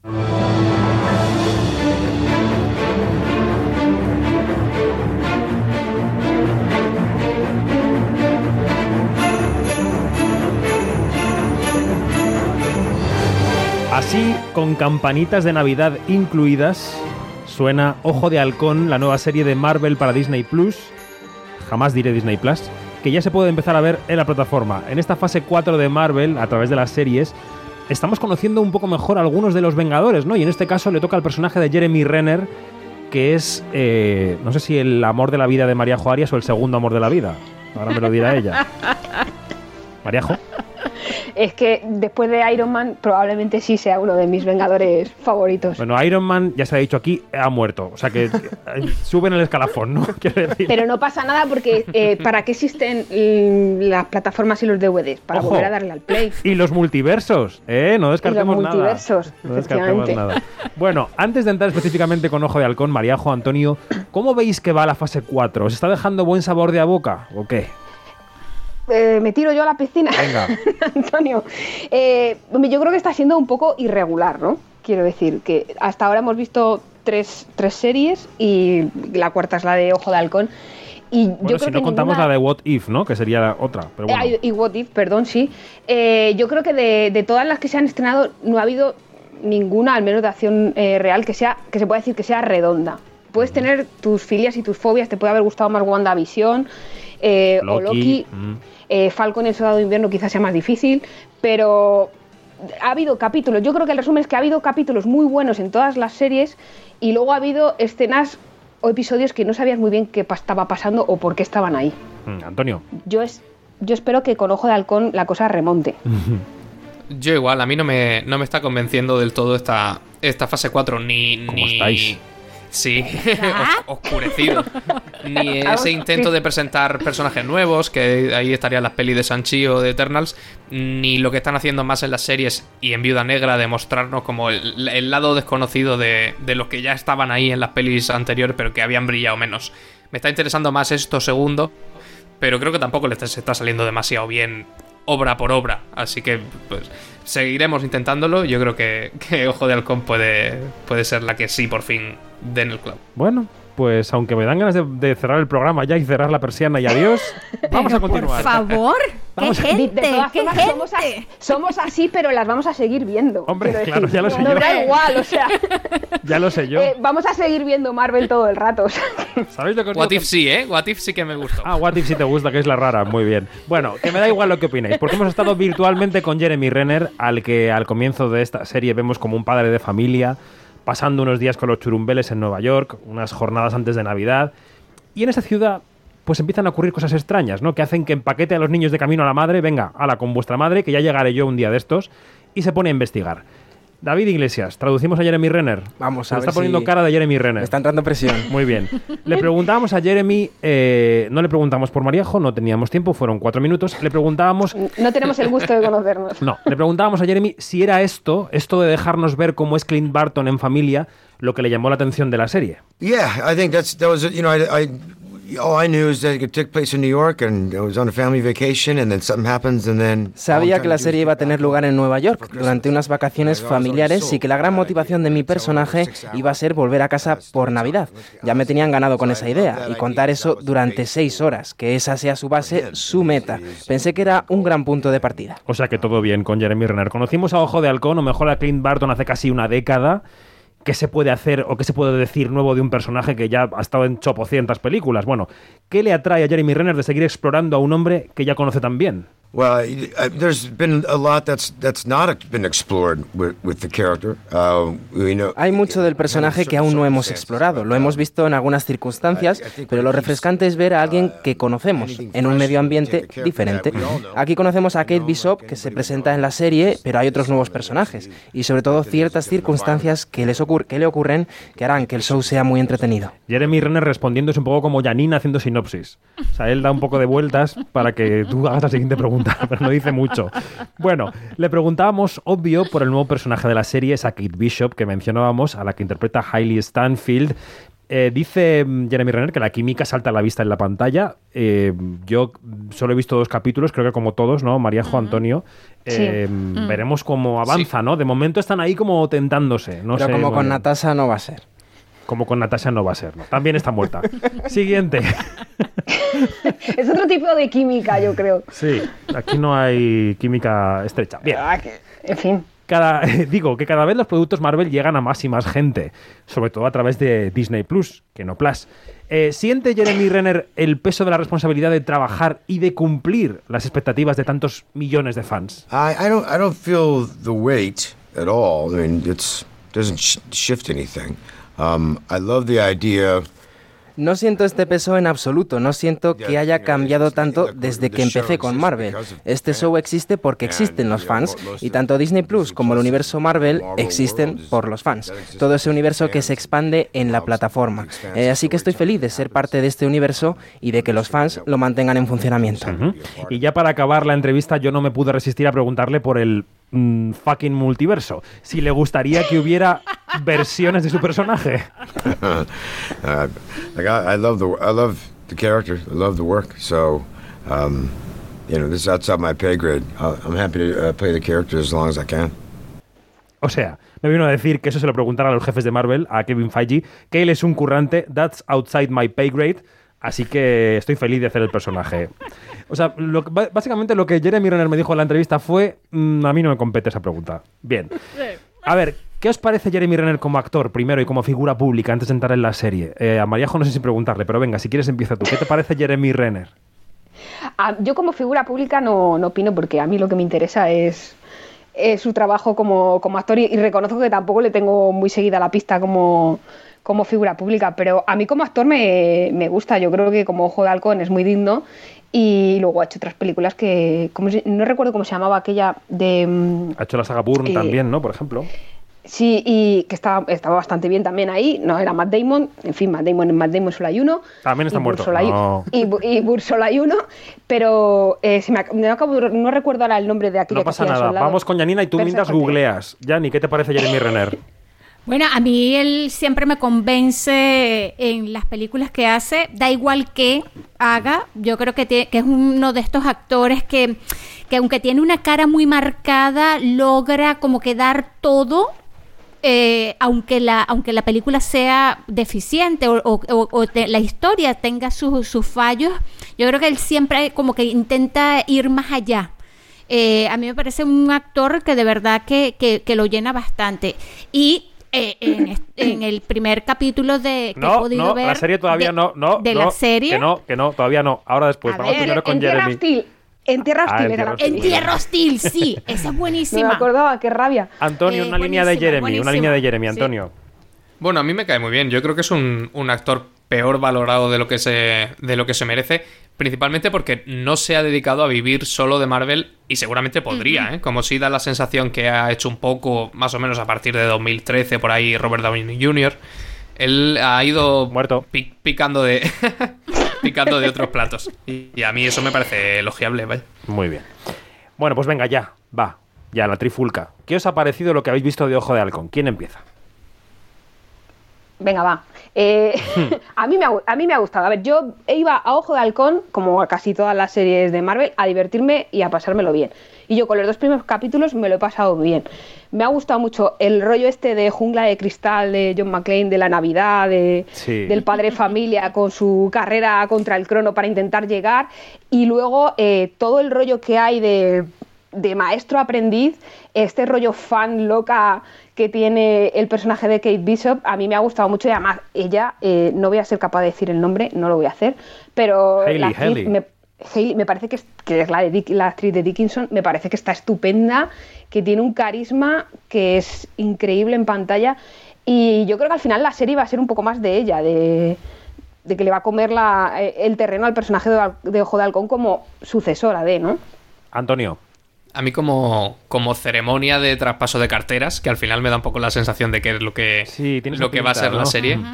Pero me parece que promete mucho. Y dentro de esa, de esa estrategia de la que ya hemos hablado, de sacar lustre en las series a los que en las películas no pasaban del, del segundo plano, pues queda muy bien. Es además un, un cambio digamos, de paradigma para Ojo de Halcón que también le va muy bien, porque es un personaje no solo segundón, sino que siempre parecía que estaba cómodo en la, en la categoría de segundón.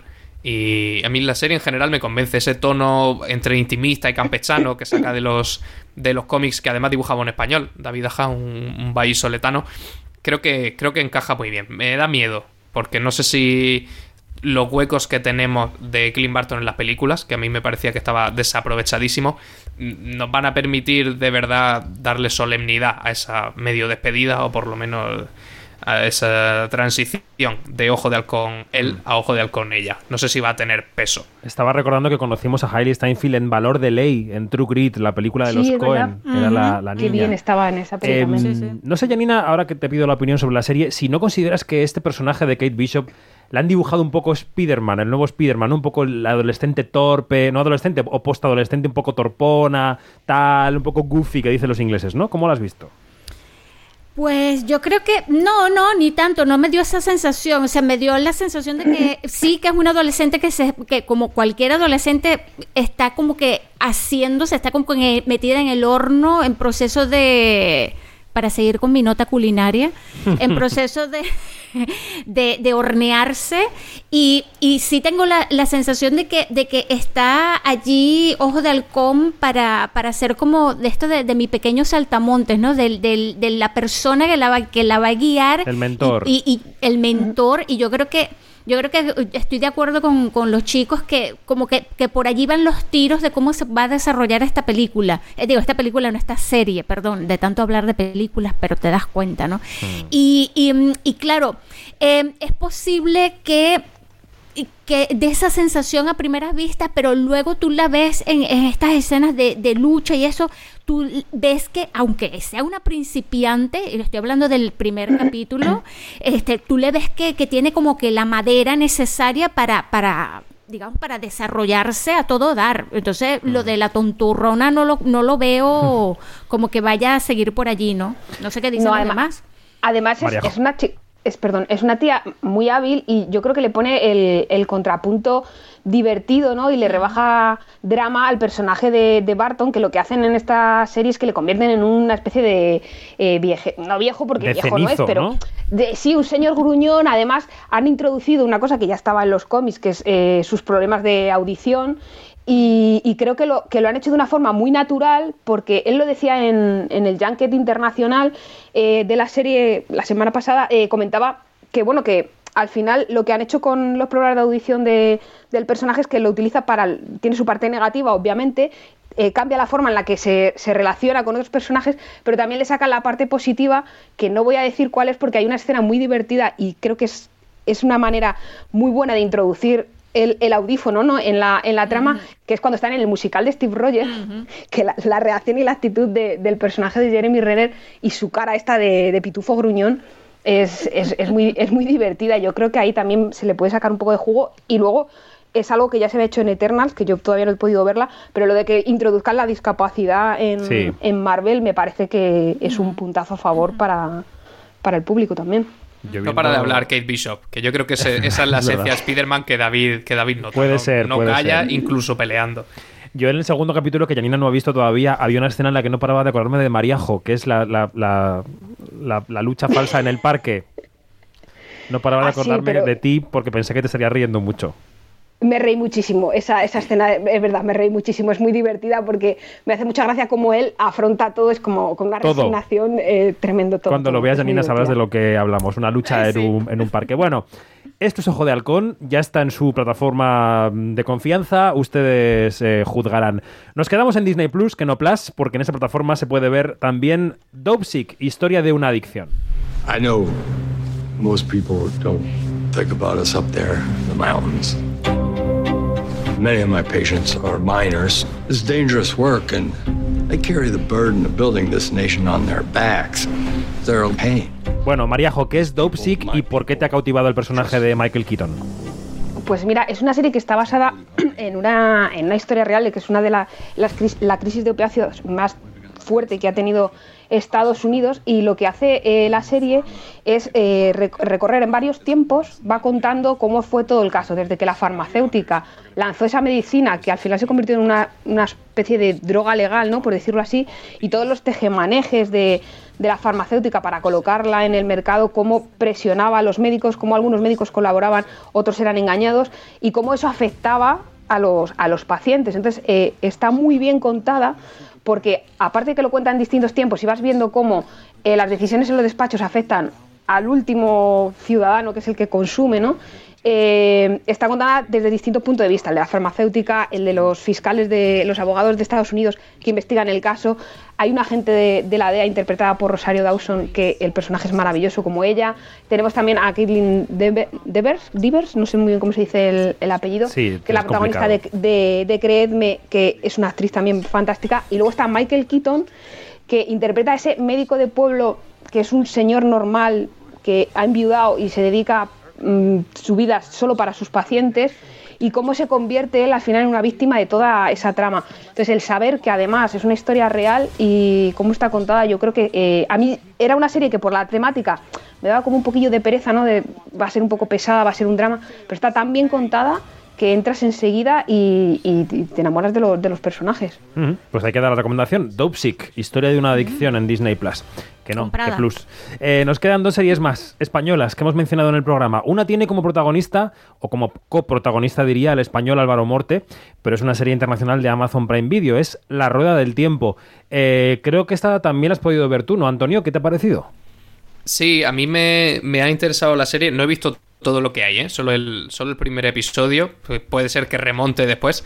Pero me ha interesado principalmente por lo que puede hacer Rosamund Pike. Que no le ha dado tiempo a lucirse demasiado, pero confío en, en su buen hacer como, como actriz. Sí que tiene una, una desventaja fatal, yo creo. Y es que en el, en el género de la fantasía medieval hay unos referentes muy potentes y muy reconocibles. Y las comparaciones siempre son inevitables. Todo rezuma un poco de, de Señor de los Anillos, pero como era de esperar, no está a ese un poco nivel. porque ese nivel Todo un poco así. Sí, porque ese nivel es, es inalcanzable. Entonces está todo el rato un poco a, a la zaga de, de ese ideal que, que es más culpa mía que de la serie, yo creo. Mariajo. Yo es que a mí, yo he visto los tres primeros que nos los pasaron antes del estreno. A mí me ha parecido que está muy entretenida, que es, que es bastante digna. Tienes personajes que me caen fatal, como me suele pasar en estas series, y otros que me caen mejor. Yo ya tengo mi, mi favorito. Y mm, me ha parecido que está entretenida. Es verdad que no es, en fin, una, una maravilla, pero a mí me ha. Yo voy a seguir porque hay un par de personajes. También es verdad que yo a mí me das un poco de magia. Eh, monstruitos, eh, abrigos largos de paño y, y- y escenas así, en plan con mucho campo, mucho verde, mucha montaña y. Y que no sea tal, musical. ya- Y que no sea y que no musical. sea musical, por favor. Y ya, ya entro de, vamos, de cabeza. Bueno, te- que te falta ahí Jeremy Renner para hacerlo Efectivamente. per- perfecto. A ver, pero esta obsesión que creéis que tengo yo con Jeremy Renner, no sé de dónde salía más, es totalmente falsa. Totalmente infundada. Bueno, en el programa de la semana pasada tenéis la charla que mantuvimos con Álvaro Morte y si queréis verle la cara a Álvaro, que siempre es algo muy agradable, está en el canal de YouTube de Equinótico la entrevista también. O sea que bueno, todas las plataformas y todos los medios posibles. Y llega a HBO Max esta semana la tercera temporada de las aventuras y desventuras del político quizá más querido de este país, o quizá del único político querido de este país, Juan Carrasco. Después de Vota Juan y de Vamos Juan, llega Venga Juan. Están pasando cosas en la audiencia provincial de La Rioja. Ha sido cambiar el gobierno y se han puesto a remover. ¿Te suena? Efectivos de la Policía Nacional registran el Ayuntamiento de Logroño. No hemos hecho nada, no tenemos nada que ocultar. Si tienes un ordenador de aquella época o una agenda, joyas, lo que sea, tienes que tirarlo todo. No, pero que voy a tener yo y no tengo nada de eso. Venga, Juan. Venga, Juan. ¿Cómo ha vuelto Javier Cámara? Creo que la han visto Mariajo y Yanni, ¿no? ¿Puede ser? Eres corrupto. Yo sí que la he visto entera. Sí, sí, sí. Pues venga, ¿cómo ha vuelto Javier Cámara? Con fuerza. De- o sea, es un terremoto Javier Cámara, o sea, es que o sea, es maravilloso. Él, la serie, eh, Diego San José escribiendo, o sea, es que no se puede decir nada malo de, de Venga Juan. Vota Juan era increíblemente buena, Vamos Juan se superó y Venga Juan es ya, o sea, como el culmen, porque la evolución del personaje ha sido brutal. Está loca. Se, o sea, se meten en, en- en la corrupción, que tenía que llegar el tema de, de la corrupción a, a la serie, y yo creo que es la serie en la que Juan Carrasco está más desnudo eh, en lo literal y en lo figurado. Y, y luego además tiene otro capítulo embotellado, como aquel de Turquía de la segunda temporada que, Que dirige que era- Cámara. eh, Sí, pues aquí di- dirige también el embotellado y es, es una pequeña píldora muy, muy significativa para la serie. Yo creo que se han marcado un temporadón. Qué bien, Sí. Melina. Sí, sí, sí. Eh, eh, es- esta, de esta temporada de verdad que a mí me ha dejado en una pieza. Fíjate que he llegado, que lo había como comentado eh, hace unos días con, con Mariajo, que las dos eh, no veíamos la, veíamos la serie a cuentagotas. Porque no queríamos hacer maratón, porque no queríamos que se nos terminara. Y, y hemos llegado, y, y- y, bueno, yo he llegado al extremo de, de rever varias escenas porque me han parecido que son increíbles eh, cómo están armadas, cómo, cómo está el ritmo de la comedia, de la cómo está medido todo lo de los diálogos, los gestos. el- Está tan bien escrita. Está muy bien escrita. Yo creo que aquí esto es como que, bueno, yo no sé qué puede venir después. Porque esto es... esto Vaya, es Juan. Increíble. Esto es... Bueno. Sí, sí, sí. Y a nivel actoral, pues me quito el sombrero frente a todos ellos. Javier Cámara Pues- está Y espectacular. hagamos, Janina, hagamos una mención especial a Manolo Solo. Sí. Por ese favor, actor que cada vez que aparece en una serie revienta la Mejora, escena. sea, o sea, es, o sea, es que es maravilloso. Es fantástico. Pues iba a decir Manolo que- solo, Manolo solo. Sí, sí, tenemos, sí, si os calláis un poco. Manolo solo, club de fans. en Joya de reparto por el buen patrón, por favor. Queremos una, una película, una serie protagonizada en exclusiva por Manolo Solo. Cierto. Antonio, que está callado ahí como yo, sa- está, está siendo Yo testigo de lo hombre, difícil, estoy, estoy obedeciendo. lo difícil que es conducir este observatorio. Decía, pues hoy, jueves 25 de noviembre, conoceremos nominaciones de los premios Feroz. A ver qué tal le ha ido a Venga Juan, que ya ha tenido mucho cariño de la Asociación de Informadores Cinematográficos de España. Decíamos, Iglesias, antes de que hablaran estos señores de las series, de sus cositas, que nos quedaban dos estrenos españoles de cine por mencionar, aunque serán tres, pero bueno, dos, dos películas de las que ya hemos hablado aquí en el programa y que llegan este viernes a los cines. La primera de ellas es Espíritu Sagrado, que sigue a una asociación de ufólogos, los expertos en ovnis, que teorizan sobre mensajes extraterrestres. Cuando el líder de esta asociación muere, pues le cae el marrón de tomar las riendas a un joven interpretado por el actor Nacho Fernández, que descubre un terrible secreto sobre los ovnis. El director es Chema García Ibarra, creador de la gran obra de ficción El ataque de los robots de Nebulosa 5, y que vamos a recordar, David, que la entrevista a Chema García Ibarra está en la web de Onda Cero, es el quinótico número 274, así Muy que bien. ahí está. Y otra película que llega mañana a las salas es Fantasía, que es un documental sobre la vejez dirigido por Aitor Merino, a quien pudimos entrevistar en junio en, en el pasado festival de Málaga. Fantasía es un relato documental a partir de un viaje en crucero que hizo el director con sus padres y aprovechó este, este viaje para grabarles en momentos íntimos y cotidianos de, de la familia y consiguió al final pues esta cinta que reflexiona sobre la vejez y sobre cómo es el amor cuando ya no somos tan jóvenes. ¿Cuántos estrenos? ¿Cuántas películas? ¿Cuántas series?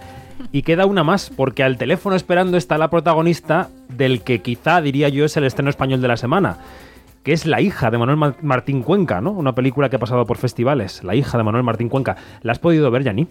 Sí, la pude ver en San Sebastián, que allí tuvo un gran estreno, tuvo muy buena acogida por el del público. Este, eh, bueno, ha llegado la hora de yo decir que, que, bueno que esta que esta película, aunque haya tenido una buena acogida del público, a mí lo- cada vez que pienso en ella mm, pienso mucho en sus carencias, pero pero pienso también en el elenco. El elenco hizo algo que, que- que es notable y es que intentó levantar todos los huecos que puede tener la historia, ¿no? Me están impresionantes Irene Virgües, que es un sorpresón, y por supuesto a los pies de Patricia López Arnaiz, que hace de un papel que, que tiene mucha, mucha, que hace mucha agua, ella lo hace grande. Y me consta que este piropo no tiene que ver con que ella esté al teléfono No. esperando, sino que me lo ha dicho Yanina desde San Sebastián que le gustaba a Patricia. Bueno, pues vamos a cerrar aquí ya este observatorio porque, como digo, hay una entrevista esperando. David Iglesias, gracias. hasta Gracias la a ti, semana que hasta la viene. semana que Adiós. viene. María José Arias, ¿qué cara te vendes? Gracias, un beso. Cuando quieras, un besito a todos. Antonio, un placer, como siempre. Hasta pronto. Igualmente, muchas gracias. Janina, cierra la casa por dentro que no entre nadie, ¿eh? En nuestra Vamos ausencia. pues, vamos. Un abrazo a todos. chicos. Adiós, adiós. Bueno, pues lo decíamos, Patricia López Arnaiz, protagonista de La hija. Patricia comparte reparto con Javier Gutiérrez, a las órdenes de Manuel Martín Cuenca, en esta historia de una pareja que no puede tener hijos y que se acerca peligrosamente a una adolescente embarazada. Vamos a escuchar cómo suena La hija y saludamos ya a la última ganadora del Goya, a Patricia López Arnaiz. Quinótico. David Martos. Onda Cero.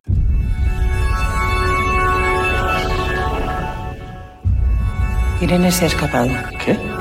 Salió ayer y no ha vuelto. Quizá te esté buscando. Porque iba a querer hacer algo así. ¿Hiciste todo lo que te dije? Sí, maestro. ¿Tiraste el móvil? Bienvenida. Gracias. Anoche soñé con ella. Va a ser una niña. Patricia López Arnaiz, buenos días. Buenos días, David.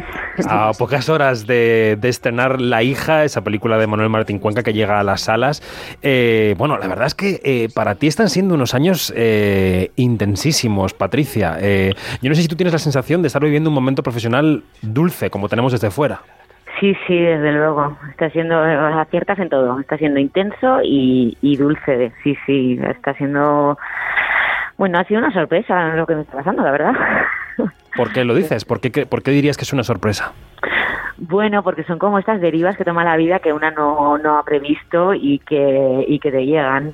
Y tengo, estoy teniendo muy buena suerte de que me esté llegando algo muy bonito, así que es una sorpresa gratísima. Bueno, bueno, nos alegramos de esa sorpresa. La hija de Manuel Martín Cuenca es un... Iba a decir un drama, pero yo no sé si decir que es un thriller. ¿Tú por qué género te decantarías? Bueno, yo creo que tiene como un poco de todo, ¿no? Drama, thriller, no sé si algo de, algo de terror, no se puede Sí, decir. sí, sí.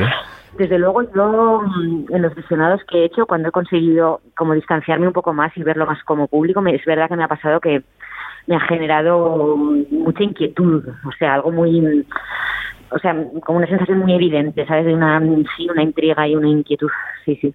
Mm. Vamos a decir, mm, bordeando el spoiler para no lanzarnos en sus brazos, que, que la pareja que formáis Javier Gutiérrez y tú, em, no, sé- no sé, no sé dónde, no sé hasta dónde avanzar, Patricia, ayúdame. Em, digamos que, que, que os relacionáis con una chica em, adolescente que va a dar a luz, eh, digamos, que está embarazada, y bueno, pues os acercáis a ella porque, porque estáis un poco, diría yo, obsesionados con ese proceso de maternidad. No sé, no sé si, te has- si tú estás llegando más allá en las entrevistas, de, de- de- contando la trama. Sí, no, no, además esto sí se está hablando. Yo, yo siempre tengo mucho miedo a esta parte también, ¿eh? del spoiler, y de- pero sí, ya mm, estamos hablando claramente de ese pacto, ¿no? De ese pacto que hay de esta pareja que, que desea tener una criatura, que mm, fuera de la película, en su pasado, hemos trabajado mucho esa parte mm, de ese viaje como pareja de, de intentar ser padres, de, bueno, haber pasado por cosas muy duras y muy difíciles. Son dos personas Adela especialmente porque la he vivido pues muy herida y que bueno se encuentran de repente con esta situación que, mm, que bueno se plantea como algo como una posibilidad no que es eh, llegar a este pacto con con esta chica que, que mm, esta chavalita joven que se ha quedado accidentalmente embarazada, que es muy joven, que tiene un contexto familiar difícil, eh, desestructuradísimo, que es un- una niña del, del centro de, de menores en el que trabaja Javier. Y bueno, en principio es un pacto que, bueno, es una posibilidad, es la última y única posibilidad. ¿no? Estamos viendo muchísimas películas que se refieren al contexto de la maternidad últimamente y este año algunas muy señaladas. ¿Tú crees que es un, iba a decir un fenómeno, una condición humana de la que hemos hablado poco, de la que hablamos poco, que nos acercamos poco a la maternidad, Patricia? Sí, quizás sí, quizá. mm, Bueno, hay muchos temas de los que hablar, desde luego, pero la maternidad, por ejemplo, hay muchos temas que, que están relacionados con la mujer, ¿no? En el, en el caso, hablando de la maternidad de Adela, ¿no? Porque también tenemos a Javier con su paternidad, pero en el caso de la maternidad, em, creo que vivimos con una mirada muy simplista, que hay mucho que, que reflexionar al respecto sobre qué es la maternidad, qué es ser madre, también mirar eh, las convenciones que y esas creencias que tenemos ahí instaladas de fondo, ¿no? Que nos hacen mirarla de una manera muy simple. Entonces, eh, yo creo que sí, que es un tema que al final eh, es una vivencia, muy, supongo que una de las vivencias más potentes que, que, puede vivir una mujer, o sea, con mucha fuerza. Entonces creo que es, que es interesante, es como hablar de la muerte, ¿no? Son cosas que, que son temas vitales, universales y, y que, bueno, que están llenos de ideas preconcebidas, ¿no? Yo creo. Totalmente. ¿Cómo ha sido trabajar con Manuel Martín Cuenca? Es uno de los directores más personales de nuestro cine. Es verdad que todos los actores que trabajan y actrices que trabajan con él dicen que sus películas son intensas, eh, procesos. Él además escoge siempre o muchas veces localizaciones eh, aisladas, ¿no? Como es el caso de la casa de vuestra película. ¿Cómo ha sido trabajar con Manolo? Pues un, viaje, la verdad, un viaje y un gozo, porque es un director que disfruta mucho del trabajo con, con los actores, que, mm, que tiene mm, como un- una metodología muy lúdica, o sea, muy, fíjate, eh, tra- trabajando con temas tan, Sí, sí. tan profundos o tan densos a veces o tan oscuros también, ¿no? De trabajar con, con la sombra de, de la naturaleza humana, pero él es muy lúdico y mm, sabe pulsar botones en ti, sabe provocarte cosas. eh, es un juego, o sea, es un juego, en este caso, pues jugar con algo súper dramático, con algo muy doloroso, pero no deja de ser un juego, o sea, en, en, en, en lo que es el ejercicio como actriz de, de, de trabajar con él, ¿no? Eh, aparte, bueno, yo por ejemplo en este caso es que ha sido ha sido un viajazo para mí realmente, o sea, toda la parte previa de, de preparación eh, fue, o sea, me, me llenó, me llenó, me, me fui creando como esta memoria del personaje, todo pasé, transité, o sea, ¿sabes? no fue como una idea, ¿no? Intelectual, o la idea de decirte, mira, pues este personaje le ha pasado esto, le ha pasado otro, no, hemos transitado, hemos vivido, nos hemos cargado de todo eso, entonces llegas a rodaje ya eh, eso es- esa es su manera de trabajar, que tú llegues a rodaje ya totalmente impregnada de, de- del pasado, de las circunstancias de este personaje, ¿no? Y lo demás es un proceso muy vivo. Es mucho, hay mucho lugar para, lo- para el presente, para la espontaneidad, para que él te provoque cosas. Tú no, no tienes el control, no sabes de- el personaje que estás haciendo exactamente, ¿sabes? Te pones en sus manos y es un ejercicio muy de confianza y de entrega, ¿no? Y de saberte abrir a, a, a él, a que las emociones te atraviesen, a que las cosas te pasen y que no quieras mm, guiar nada tú, ni quieras conseguir eh, darle una forma u otra o tener una idea preconcebida ni siquiera tú del personaje, ¿sabes? Es como abrirte Entiendo, entiendo. tú como, como, como persona con tu universo a, a explorar sus ideas, ¿no? Y Javier, porque, porque claro, es otro de los grandes de nuestra escena. eh, él ya había trabajado con Manuel Martín Cuenca en El Autor de forma muy intensa. ¿Cómo ha sido esa pareja artística? Pues bueno, yo creo que, que funciona muy bien, Sí, que, sí. mm, Uf, yo cuando en este, en este visionado que conseguías que conseguí hacer, que a veces es difícil, ¿no? De una película en la que has participado y, te, y has estado tan implicada, ¿no? Eh, les veo a los dos, los dos me, me generan veo a la pareja y, y, esa sensación de ese pasado común, esa, ese secreto, ¿no? Que no que no se acaba de formular, pero creo que funciona muy bien. Y pues eso, no sé, los dos entregados a Manuel y, y cada uno currando, o sea, mucho currando en equipo al final, ¿no? Eh, como la pareja, quiero decir, en nuestra comunicación, nuestras miradas, nuestra historia, pero luego mucho se trabaja, trabajas tú como en, individual tu personaje con Manuel, ¿no? Y es muy bonito porque al final en, en cada uno posa eh, una semilla de amor, en el sentido de que todos tus movimientos van desde un motor que se alimenta del amor, del deseo, en este caso si es tener una criatura, en el caso de Javier puede ser también por, la, por sustentar la pareja, eh, en el caso de Irene también, ¿no? Entonces, Sí. luego cada uno tiene como su trabajo personal y su... Es muy bonito como Ma- Manuel alimenta eso y creo que funciona muy guay. La pareja a mí me gusta, vamos, me, transmite ese, ese pasado no contado, ¿no? Se transmite desde luego a través de la pantalla. Pues eh, queríamos charlar unos minutos con Patricia López Arnaiz, ya decíamos, eh, dos o tres años de intensidad, años bonitos, este año desde luego marcado por, por el carro de premios y de buenas críticas de- del personaje de Lide en Ane, o sea que bueno, a ver si seguimos la racha con la hija de Manuel Martín Cuenca que llega mañana a los cines. Patricia, un gusto como siempre, un beso enorme. Igualmente, David, un besazo. Adiós. Que disfrutéis la peli. Gracias, adiós. Agur. Quinótico, lo que tienes que saber. Y en este quinótico tan intenso no podemos decir adiós sin conocer las noticias que nos trae David Noriega. ¿Qué tal, David? Buenos días.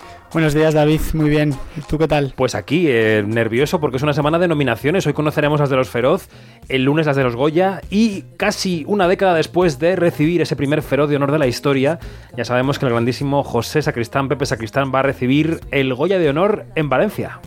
Unos visionarios, los premios eh, Feroz. Hombre. José Sacristán es verdad que es uno de los actores más eh, queridos de este país, recibirá el Goya de Honor 2022, eh, ha dicho la Academia por ser el rostro y la voz del cine español en las últimas seis décadas y por representarnos de forma única en tantos títulos que forman parte de nuestra memoria íntima. Además es un modelo de entrega, pasión, ética y profesionalidad para los más para los más jóvenes, ¿no? Eh, la gala se celebrará el 12 de febrero y Sacristán, que ha dicho que está muy emocionado por este premio, ya tiene previsto el, el discurso. Se Hombre. acordará del sitio y de, la, y de la gente de donde viene. Que será Chinchón, que es el pueblo de adopción de Wes Anderson. Efectivamente. claro, muy bien. A sus 84 años ha hecho cine, teatro, televisión, tiene dos conchas de plata del Festival de San Sebastián, un Goya, tres premios Feroz y el año pasado se llevó el Premio Nacional de Cinematografía por, su, por toda su carrera. Lo tiene todo. Y de un actor a una actriz porque nuestra Anega Barain lamentablemente se ha quedado a las puertas del Emmy Internacional por su papel en Patria. Sí, estaba nominada por su interpretación de Miren en Patria, pero finalmente el premio a Mejor Actriz se lo ha llevado Hailey Squires por Adult Material.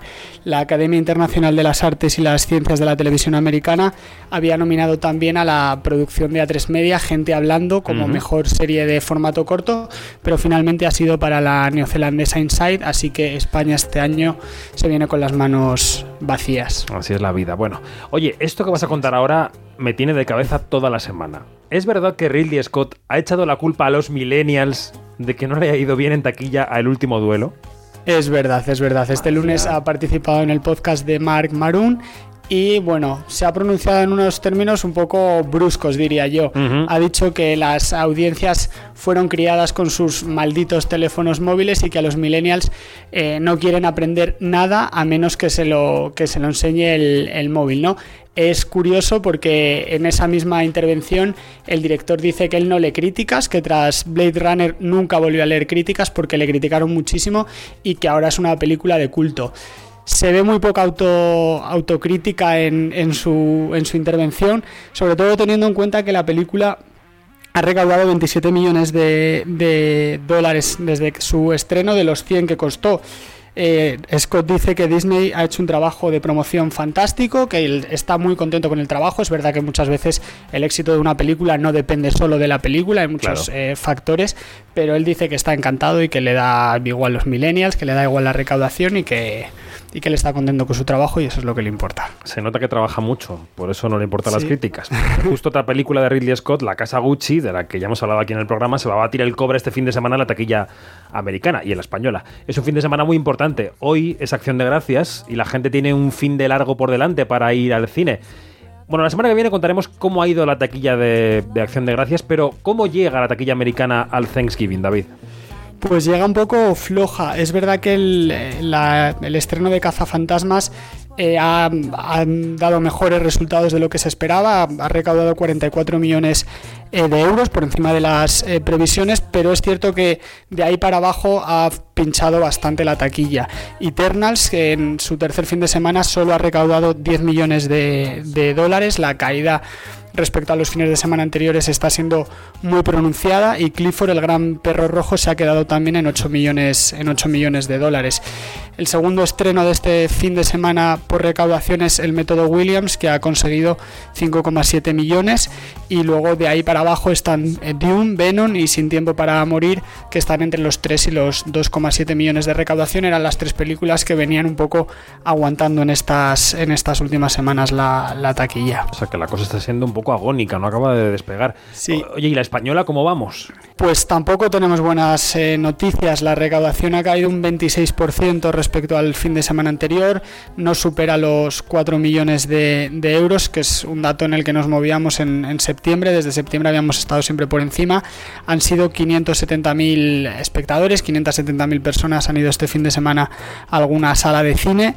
Sigue en, la, en el top 1 la primera posición Way Down, la Una película española que ha recaudado 930.000 euros este fin de semana. Es la cuarta eh, película española más eh, taquillera del año. En total ha recaudado 2 millones y medio de euros.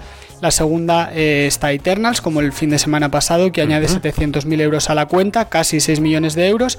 Y la tercera es un estreno, Última Noche en el Soho, con unos discretos 200.000 euros. Es verdad que puede que esa caída sea, se deba en parte también a que los estrenos no han, no han sido muy. no han tenido mucho éxito en taquilla este fin de semana. Antes Criatura Oscura ha recaudado 190.000 euros y Spencer, la película de Pablo Larraín, ha recaudado 155.000 euros.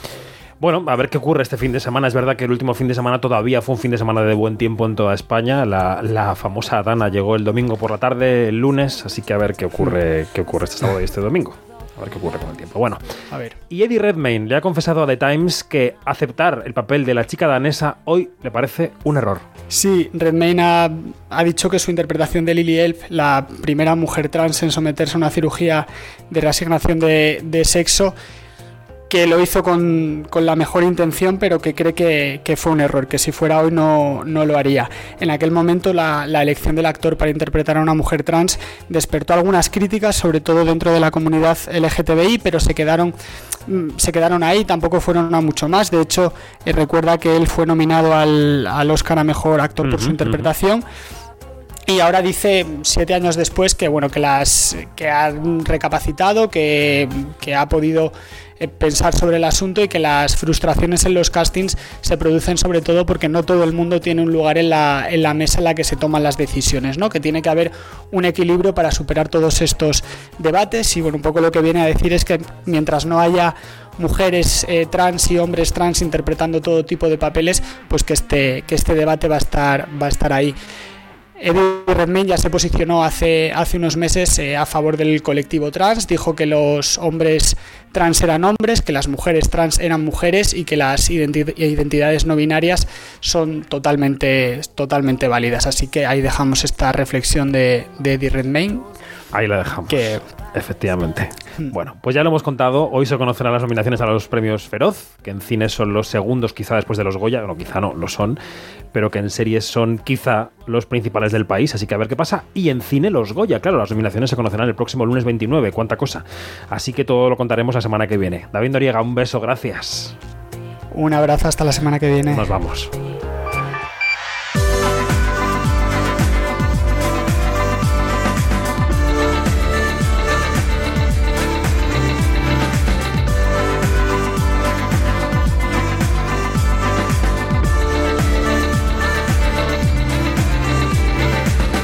Lo dicho, nos vamos más información en nuestras redes sociales, donde somos arroba quinótico y en nuestra página web, que es quinótico.es, la primera con K y la segunda con C. También tenemos nuestro canal de YouTube. En YouTube también somos Quinótico.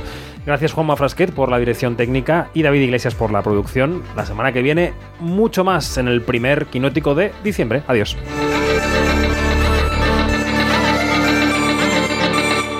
Quinótico, David Martos, Onda